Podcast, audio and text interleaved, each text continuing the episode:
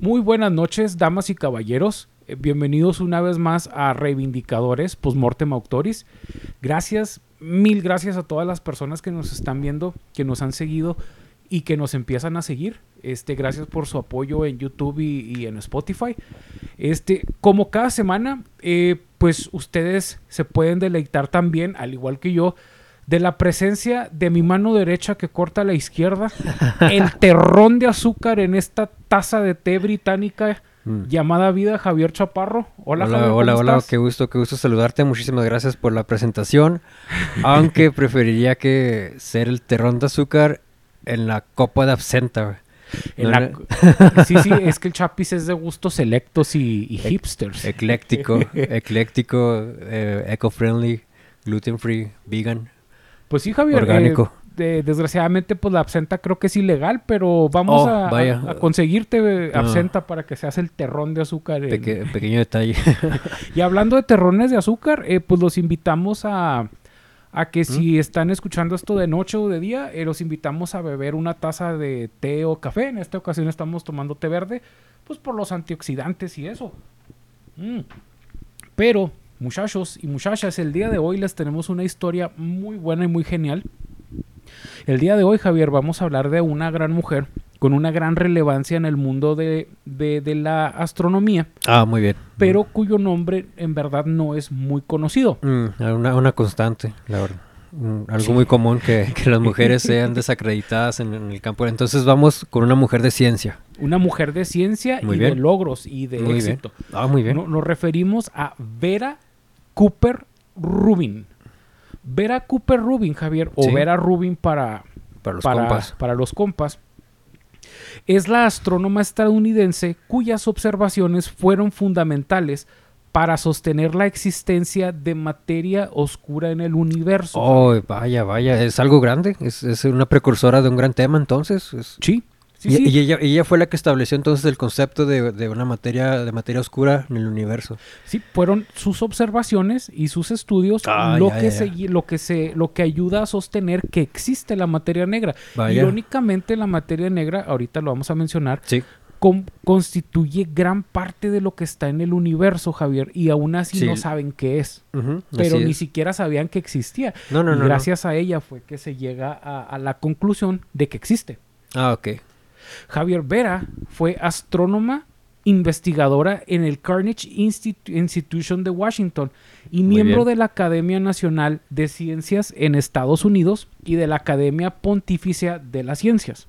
Vaya. O sea, Pues, so- pues, puro prestigio, pura, Sí. pura escuela buena, no, no, no cualquier universidad de, de sí, sí, no, no, no se graduó en el CNCI, patrocínanos o, o- o algo así, mi chapis. Sí, sí, no, no, ningún certificado por correo, sino- sí, sí es institución de prestigio. Sí, sí, güey.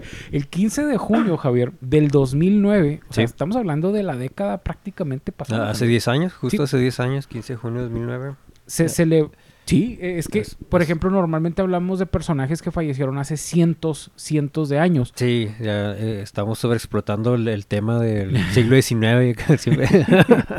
Pero eh, en esta ocasión, Javier, ella es eh, un- una persona de nuestra...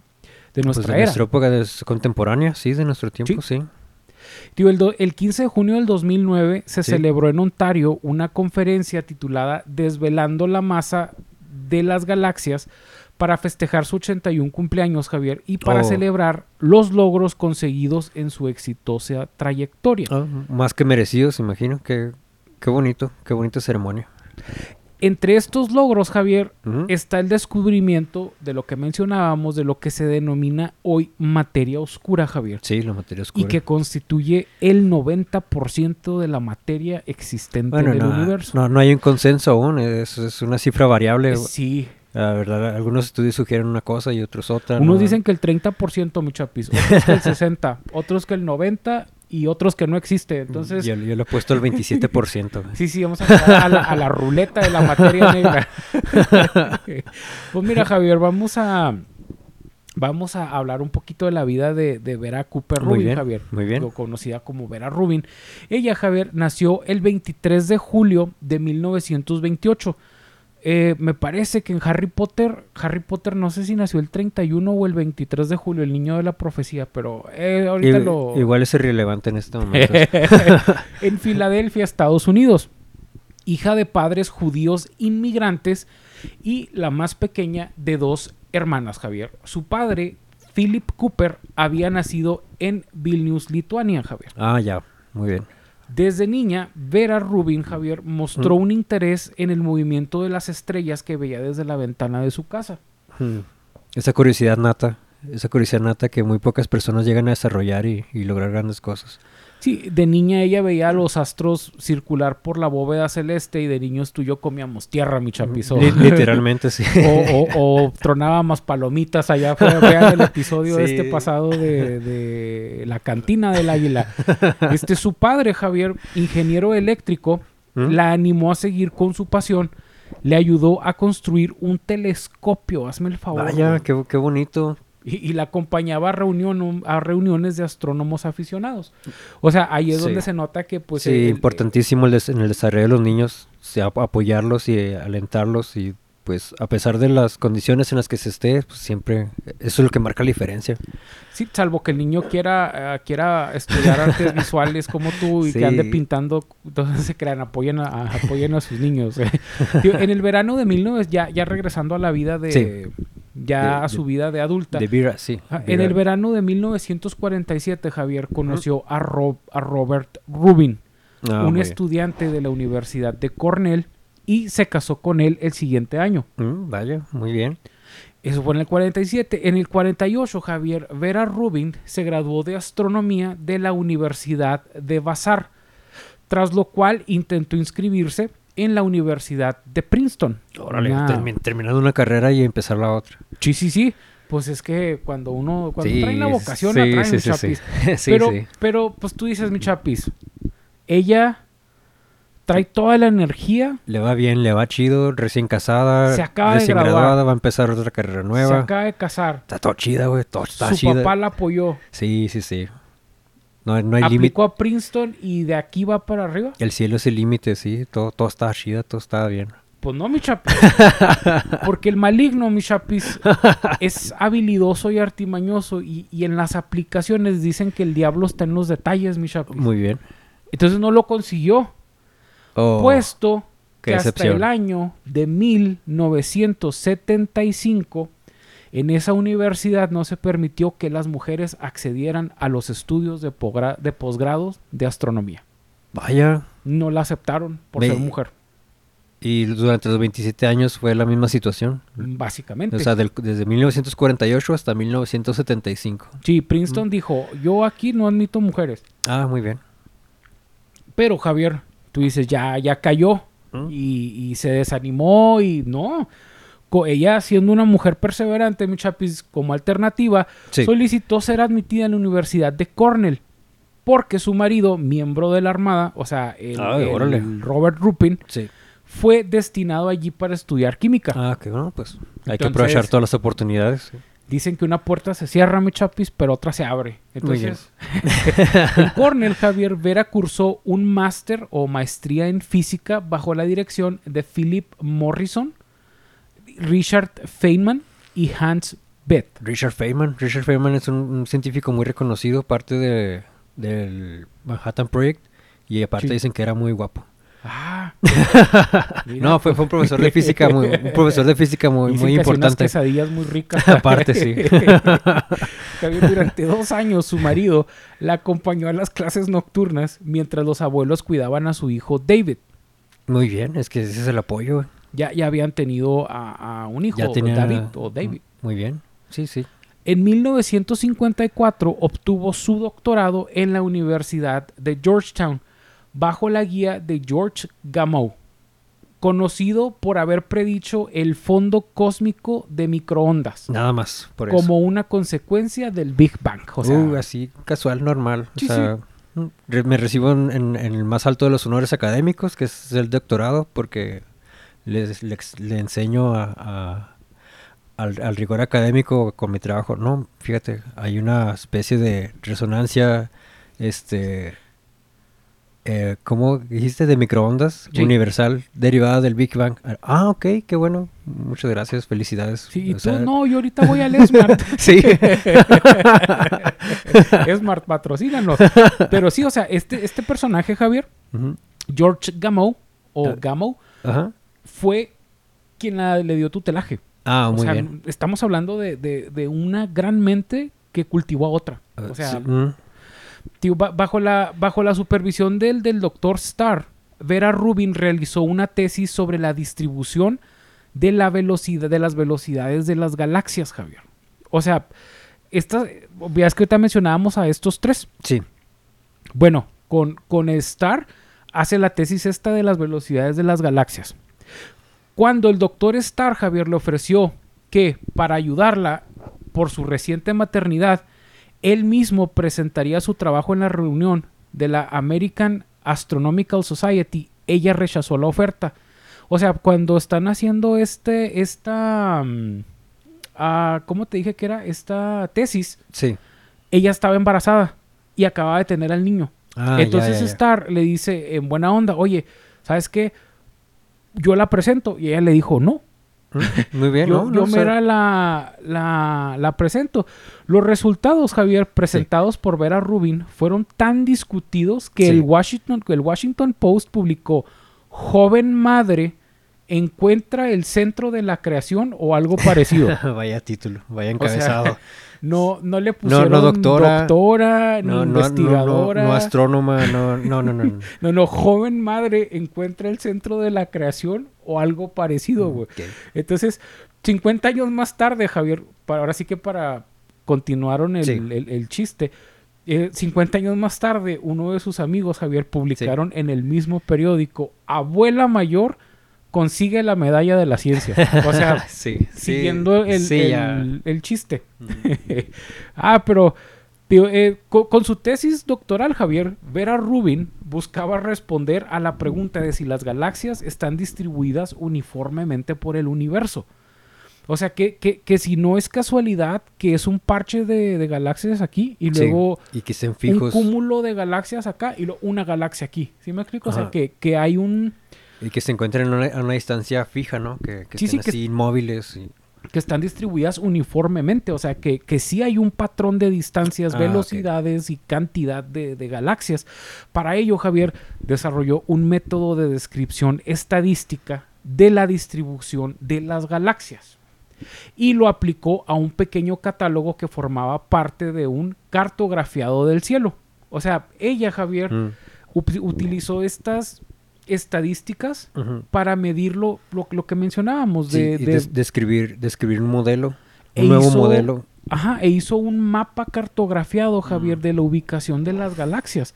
Entonces, eh, esto, tío, eh, cartografiado del cielo que estaba llevando a cabo en el observatorio de Lick, en California.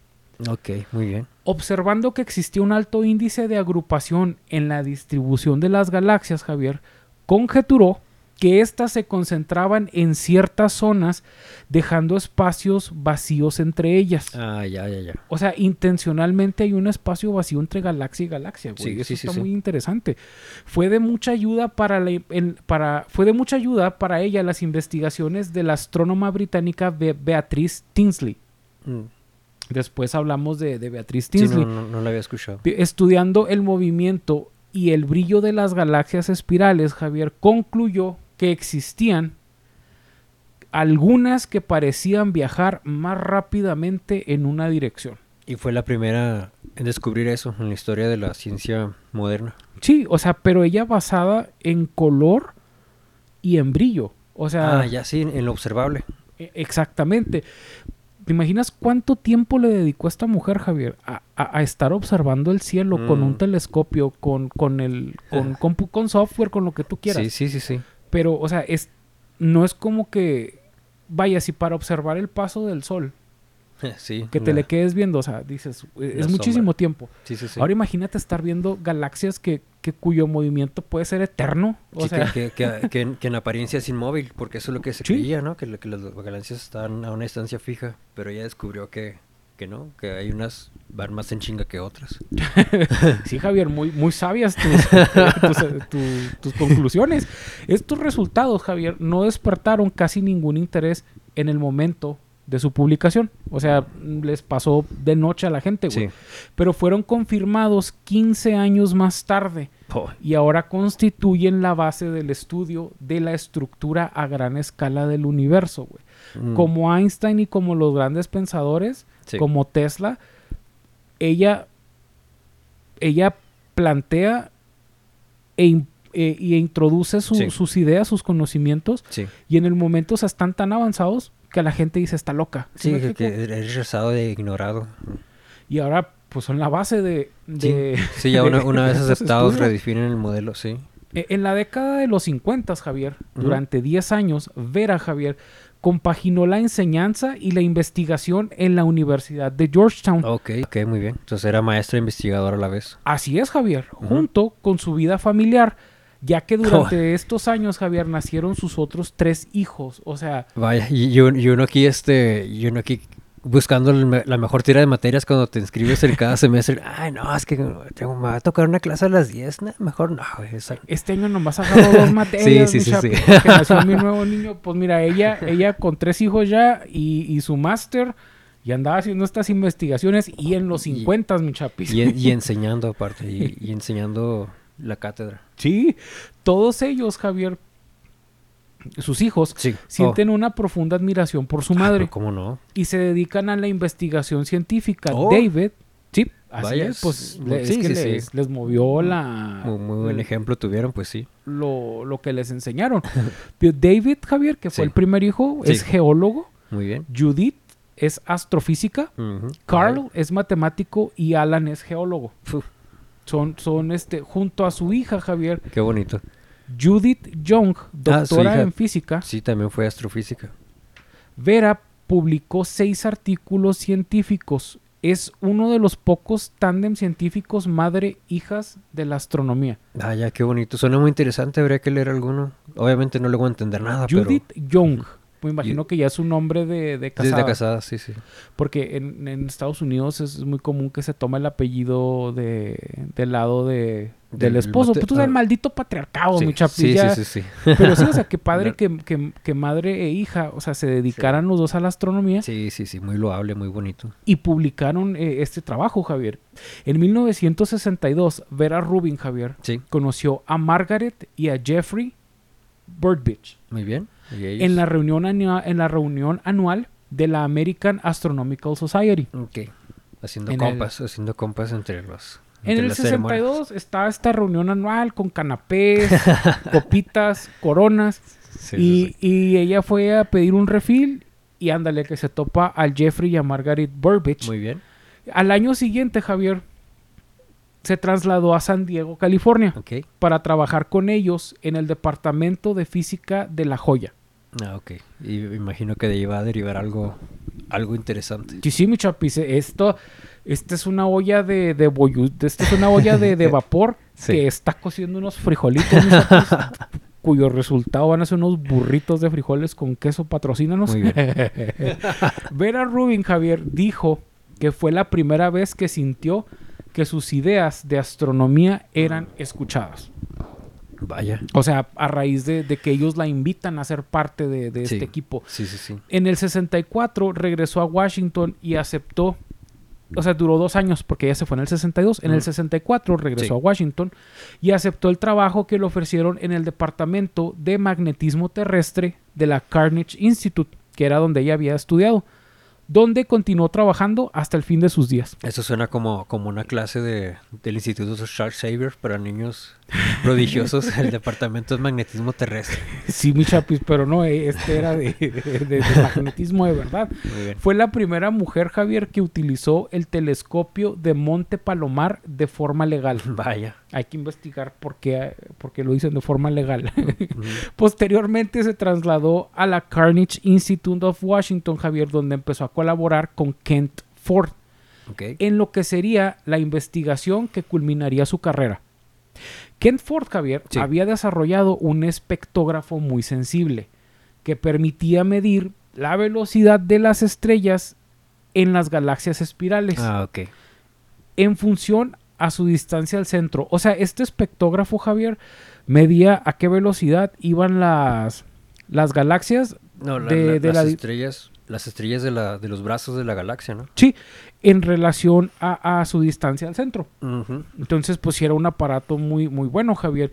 Vera Rubin ya se había interesado en el movimiento interno del gas y las estrellas en las galaxias espirales durante su estancia en la Universidad de California. O sea, ella ya traía la espinita, Sí, sí, ya. conoce a Kent Ford que le dice que tiene este aparato y ella se lanza para So- allá, so- lo único que necesitaba era acceso a los instrumentos adecuados. y que la dejaran usar el Que le- telescopio. no, no le dejaban usar el telescopio. sí. Pues cómo iba a observar el Pues sí. universo si no le daban las herramientas. Pero en esta colaboración con Kent Ford, Javier, Sí. el estudio de la rotación, fíjate, el estudio de la rotación Ajá. de las estrellas Sí. y del gas en los discos de las galaxias Sí. espirales tomó todo su significado. O sea, Ah, la rotación de las estrellas y del gas. La primer galaxia, Javier, que examinaron fue nuestra vecina Andrómeda. Sí, que está aquí cerquita. Está unos cuantos años luz, Como ¿va? unos Pero 2.3 millones años luz. está cerquita. De ella tomaron medidas de cómo se movía el gas en el disco, Ah, en el disco bien. de Andrómeda. Sí. O sea, Andrómeda es una galaxia que está en la, en la constelación. Sí. Hasta ese momento, Javier, se creía que la distribución de la masa de una galaxia Sí. era la misma que la distribución de la luz emitida por las estrellas. Ah, Volvamos a repetir esto. Hasta ese momento se creía que la distribución de la masa, o sea, que la masa de una galaxia era la misma que la distribución de la luz que emitían las estrellas. Sí. O sea, equivalente de, de la masa de, de- de lo que ocupa una galaxia es el equivalente a la luz que emiten las estrellas que están en ella. Sí. Y resulta que no. Oh, vaya. En una galaxia espiral, Javier, hay una parte central más luminosa y un disco en el que su luminosidad decrece exponencialmente hacia las partes externas. Vaya, hay partes más oscuras y hay partes más iluminadas en, una, en una galaxia, cosa que se desconocía, Javier, hasta Ah, que ya, llegó ya. ella. Hasta que y ellos lo están descubriendo. ajá. Exactamente. De hecho, hay, hay algo muy, muy este peculiar. Hay, hay una ah, parte de, de la historia, Javier, que me parece que fue el Hubble, o no me acuerdo qué telescopio, Ajá. estuvo varios días, güey, señalando un punto específico en el, en el universo, en el cielo. Ujú. Pensaron que era una falla en el telescopio Ah, ok. Sí. y, él, y les apuntaba un cuadrito y estaba apunte y apunte y apunte. Sí. Entonces dijeron, es una falla técnica. ¿Dónde resulta, Javier, que se ponen a analizar este pequeño cuadrito que les marcaba en la computadora, porque Sí. es un telescopio que está en, en el, En órbita, sí. en órbita? En ese pequeño pixel, en ese pequeño cuadrito, había millones de galaxias. Oh, vaya. Y, el los- telescopio les está y lo diciendo, estaba "Ey, detectando. mira, sí. mira, mira, mira, mira lo que encontré. Sí. Y duró varios días mostrándoles ese punto. Ellos dijeron, se descompuso. Sí, hasta que lo analizaron y encontraron. millones de galaxias en ese pequeño parchecito. Mm, vaya. Es un cúmulo de galaxias. Digo, pues ella, ella, Lo difícil que es ser estudiar este astronomía. sí, sí, sí, yo a veces, mi chapis, no hallo mis llaves aquí en la casa. ella anda encontrando luz en las estrellas. Pero, eh, digo, la, la parte central eh, más brillante contiene la mayor parte de la masa. Ah, ok. Por lo tanto, las velocidades de rotación de las estrellas deben de ser más altas en el centro e ir disminuyendo a medida que se alejan del centro de la galaxia. Va- vamos a decirlo así, Javier. A ver, si te entiendo. Si se representa en un diagrama la velocidad de rotación sí, sí, y la distancia al centro, se debería ver una curva con valores más altos de la velocidad en la parte central de la galaxia Sí, suena lógico. y que fuesen decayendo hacia afuera. Ujú. Más rápido en el centro y más lento en los extremos. ¿Cuál sería la sorpresa, mi chapis, de ambos investigadores al ver que, en vez de eso, la curva de rotación se mantenía plana en todos los puntos observados? ¿Qué? En un principio pensaron que sería una anomalía de la galaxia de Andrómeda. Sin embargo, después de analizar muchos más objetos similares, Sí. concluyeron que era una, una característica común de todas las galaxias espirales. Eh, resumen, No hay mayor velocidad en el centro de la exactamente. mayor rotación, mayor velocidad de rotación en el centro de galaxias. No, no, no. Es igual en el En centro todas. de sus. en- Oh, vaya. Y, y ellos lo, lo- lo descubrieron. Recordaron, Javier, en ese momento Sí. el trabajo del astrónomo suizo Fritz Zwicky. Ok. En los años 30, Javier, Zwicky Sí. indicó que faltaba masa para poder explicar el movimiento de las galaxias del cúmulo de coma. Ah, ok. el cúmulo de coma es, es una, es una parte del universo, de la bóveda celeste, donde hay una acumulación gigante de galaxias, el cúmulo de, co- de coma. Y concluyó que debía de haber materia que no se veía. que no se puede. Ok. Ya. Él lo ve y dice, aquí está faltando algo, güey. Sí. No sé qué es, pero no está completo.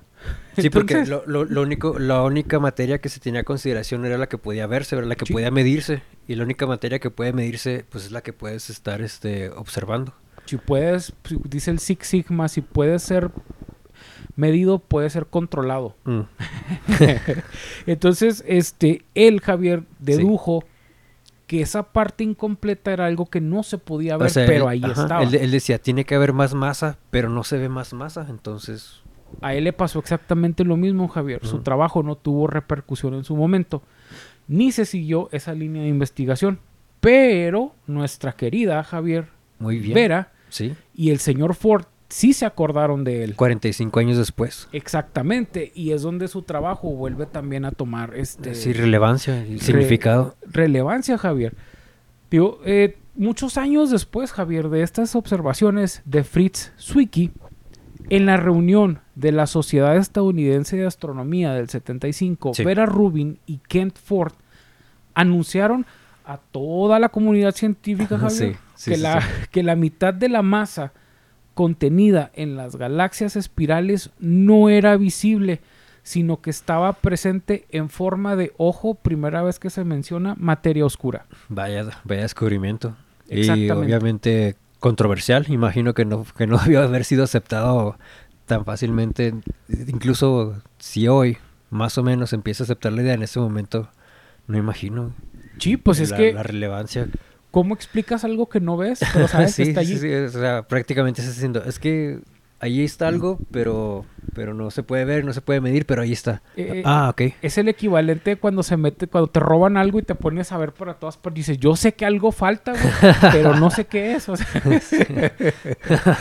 Al principio, Javier, este resultado fue recibido con escepticismo. Sí, pues sí, claro. Sin embargo, rápidamente aparecieron otros trabajos que lo corroboraron. O sea, Mm. ella Sí. movió el tapete a otros científicos que dijeron, espérame. O sea, Mm, yo también más o menos iba por esa misma línea y... se me hace que ella no está tan mal. Ajá. Y, em- y- y Ford también, a, a este señor, este Sí, Ford. que- Eh, empiezan a, a- ver movimiento y rápidamente empieza a haber más material y más gente que la, que la empieza a apoyar. que pueda sostener la hipótesis, ajá. Desde 1978, Javier, Sí. Vera y su equipo han observado más de 200 galaxias y han podido calcular que aproximadamente el 90% de la materia del universo es materia oscura, Vaya. lo que ellos han observado, güey. Sí, sí, sí. pero no visible, Sí, ajá. pero detectable por el efecto gravitacional que produce. Sí, porque pro- a- atrae, atrae materia a su alrededor. Tiene efecto, o sea, tiene efecto y consecuencias sobre las cosas Sí, a su actúa, alrededor. ajá, actúa, actúa sobre, sobre otras partículas, pero no se puede ver ni medir. O sea, nomás se sabe que está ahí por lo que está alrededor. Como yo cuando me duermo y, y en las noches yo dormido en la cama ocupo gran espacio. Entonces, si otra persona estuviera acostado, acostada enseguida de mí, diría, ¿qué es esto que está ocupando toda la cama, güey? Pues no puedo verlo, güey. Sí, sí, sí. O sea, ahí hay, es, Ahí hay efecto y algo. consecuencia. Porque yo empiezo a empujar a esa persona, güey. Y esa persona no sabe que la empuja, soy yo, güey. Más o menos, al- más o menos algo así. Desde los trabajos de Vera Rubin Javier Sí. y de Fritz Zwicky, Sí, su Se han- predecesor. sí, sí Ajá. pues el, el- el Sí. antecesor de, de esta teoría, Sí. se han sucedido numerosas pruebas y observaciones encaminadas a detectar los efectos de la materia oscura. Ok. Porque apenas se, descubrió hace, hace, estamos hablando de, de 70, 50 años, Javier. Sí.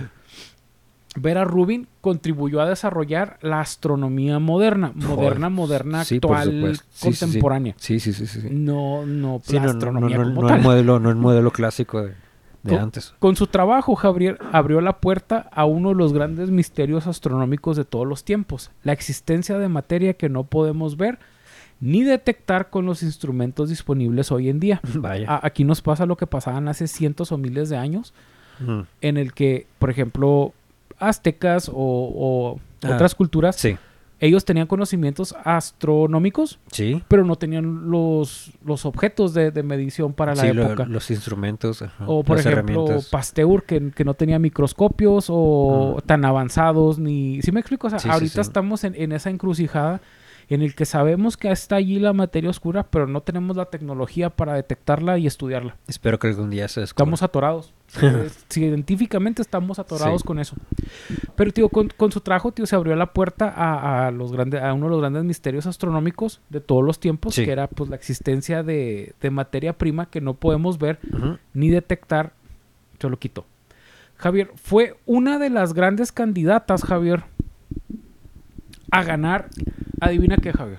Eh, reconocimiento. Un no chocolate, una paleta o el Nobel de Física. chavo? Oh, ¿el Nobel de Física? Vaya, sí, no, por supuesto que sí, por supuesto que se lo merece. Su historia, Javier, es el ejemplo vivo de que el maligno Ah, con su trinchete te pica y se sale con la suya. tenía que ser, ya tenía que ser. Para algunos, Javier. Su historia encarnó durante años la desigualdad que hay en la concesión del galardón más prestigiado en ciencia, el. Nobel, güey. O sea que no, no, nunca fue considerada ni se lo dieron. No nada. se lo dieron. Vaya. Vera Robin Javier fue doctora honoris causa de numerosas universidades, Mm. incluyendo Harvard y Yale. Cuando, o sea, cuando su tiempo ni siquiera le permitían hacer posgrados ni, ni nada. un, un, un doctoris honoris causa, Javier. Sí, eh, sí, sí, un, sí, un sí. doctorado, pero honoris causa es algo que yo siempre he querido.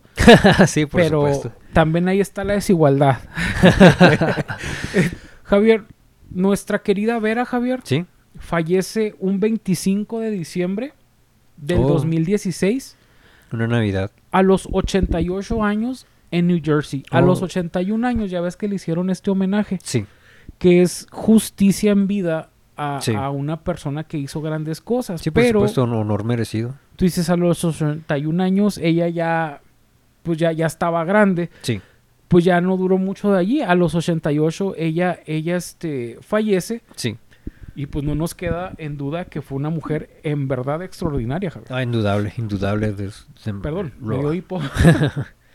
pues bueno, Javier, de, de mi parte sería todo. Este, nosotros sabemos que esta fue una historia este, un poquito pues compleja porque se habla de astronomía y no crean, Eh, hasta sí. Chapis y yo también al principio cuando hicimos este la, la investigación pues dijimos No, no, no. Tratamos de. No, no, no. Sí, no fue- somos astrónomos, pero pues tratamos de hacerlo lo más entendible posible. Pues de mi parte sería todo, Javier. ¿Algo más que te gustaría agregar? No, nada más, nada más. Este, como siempre, eh, sorprendido por la calidad de historias que, que descubrimos aquí.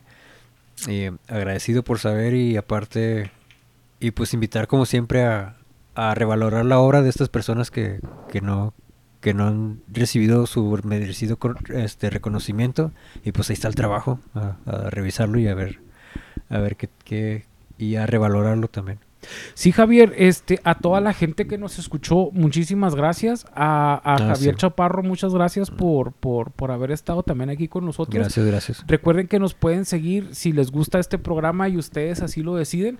Nos pueden seguir en Spotify como el podcast del Águila. Ahí está, ahí encuentran el, el apartado. O sea, ahí mismo sale la, la- este episodio de, de Reivindicadores. En YouTube y en Facebook también andamos. En Twitter, en Instagram y en todos los podcasts. Pues ahí nos pueden seguir. así es Mu- muchísimas gracias. eh, somos Reivindicadores. el Y día muchas de hoy. gracias a, a a Rubén por darnos tantos dolores de cabeza, pero es, es, es necesario. Sí, el día de hoy este reivindicamos a, a una gran mujer, a, a Vera Rubin, Una mujer de ciencia, sí. una mujer de ciencia que, que no la tuvo fácil porque fue madre, fue estudiante y fue esposa y no le falló a ninguno de los tres. Entonces sí, sí, es algo de, de reconocerse. Sí, sí, sí, sí. Muy pues de nuevo muchísimas gracias. Gracias, gracias Le- otra vez. Les deseamos lo mejor. Feliz semana. Nos vemos la siguiente semana. Somos reivindicadores postmortem. Nos vemos. Gracias. Bye.